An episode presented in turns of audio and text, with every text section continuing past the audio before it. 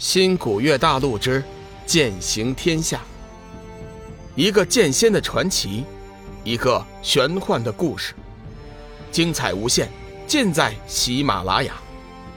主播刘冲讲故事，欢迎您的订阅。第二百四十一集，生死单劫。鬼圣对天魔的话也不是一点都不相信，不过此时。却不能动手，有索命菩萨在，就算他出手也没有什么意义。再说，事情到了这种地步，能救活幽梦，毕竟也是一件好事。索命菩萨带着龙宇和黄极真君来到一处自己曾经用来修炼的隐秘之地，并且在四周布下了太玄黄泉锁灵阵，确保此地的安全。黄极师尊，索命前辈，事不宜迟。我便开始修炼那生死丹了，我估计需要三天三夜的时间，在这段时间内，千万不要有人打扰到我。交代了几句，龙宇便开始准备了。索命菩萨疑惑道：“小雨，你炼制丹药，难道不用丹鼎吗？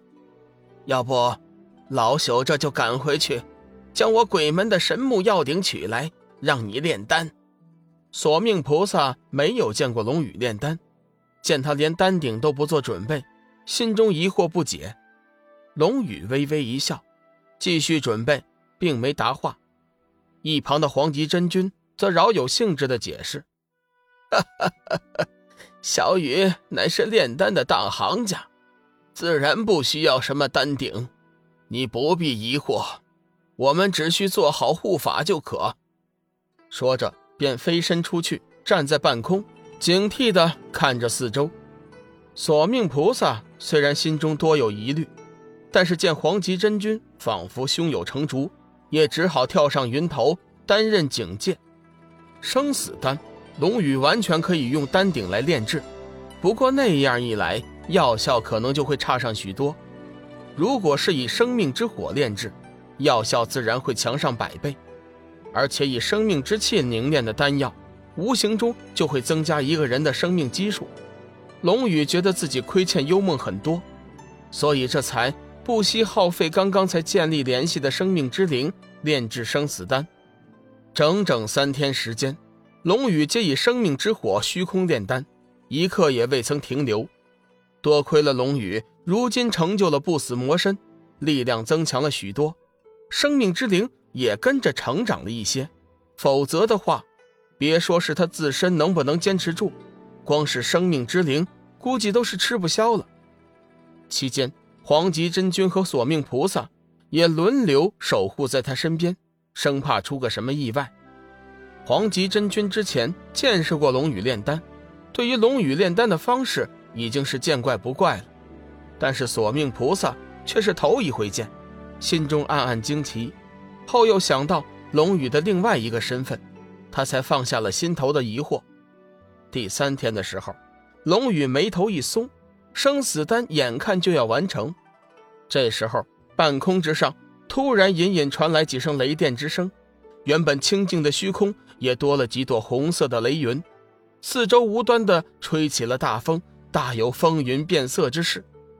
黄极真君和索命菩萨微微变色，互相看了一眼。齐声道：“丹劫。所谓丹劫，实际上是一种传说中的天劫，是专门针对夺天之造化的丹药降下的劫难。此劫在各门各派的典籍中曾有记载，但是在这近万年的时间，修真界几乎从来都没有出现过能招致丹劫的神丹。如今修真界皆以追求力量为主。”几乎所有的修真门派都注重修心，或者是修身，于炼丹炼气法门早就式微。加之天一谷、八卦门、奇门久不出山，时间一久，修真界的炼丹炼气法门更是渐渐失传。两人皆是正邪两派的巅峰人物，凭着典籍中的描述，一眼便看出了其中的奥妙。黄吉老兄。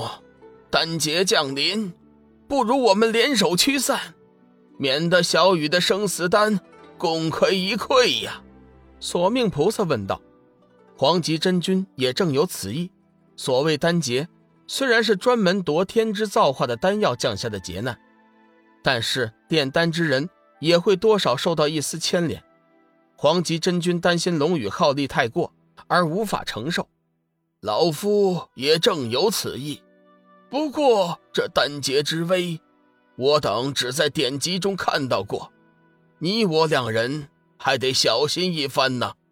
就在这时，龙宇突然飘身上来说道：“黄极师尊，索命前辈，你们大可不必动手，此丹劫自然有生死丹去抵抗。”说着。便伸出手掌，掌心处缓缓飘出一团绿色气团，其中隐隐间包裹着一朵九叶莲花，煞是好看。